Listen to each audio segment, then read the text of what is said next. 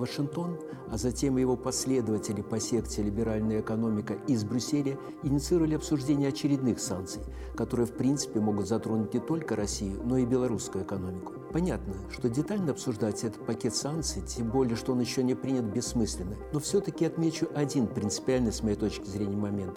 Вводя очередной пакет санкций против наших стран, западные так называемые партнеры фактически стремятся максимально ограничить присутствие и белорусских, и российских компаний не только на рынках стран Евросоюза, но и в принципе стран так называемого третьего мира. И ограничить в принципе технологическое развитие наших экономик. Тут можно процитировать известное выражение итальянского мафиози Аль Капоне.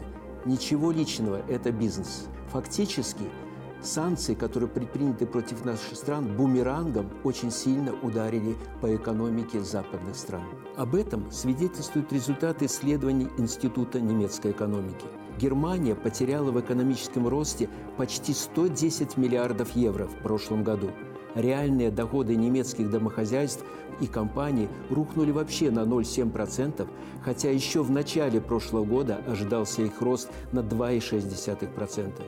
В текущем 2023 году потери составят уже 175 миллиардов евро, а вместе с продолжающимися потерями немецкой экономики от пандемии COVID-19 эта сумма вообще достигнет 600 миллиардов евро или порядка 5 тысяч евро на каждого гражданина Германии. В 2023 году мировой рост ВВП снизится на 1,7%. Таким образом, потеря в виде упущенной выгоды составит порядка полутора триллионов долларов в эквиваленте. Что касается Республики Беларусь, то создается устойчивое впечатление, что западные политики обескуражены низкой эффективностью санкций в отношении нашего государства. Прямые потери от прекращения поставок в Европу составили порядка 6 миллиардов евро, но только на рынках России и Китая мы восстановили 5 миллиардов или почти 80% от указанных потерь. И тут на передний план вышел реальный сектор экономики.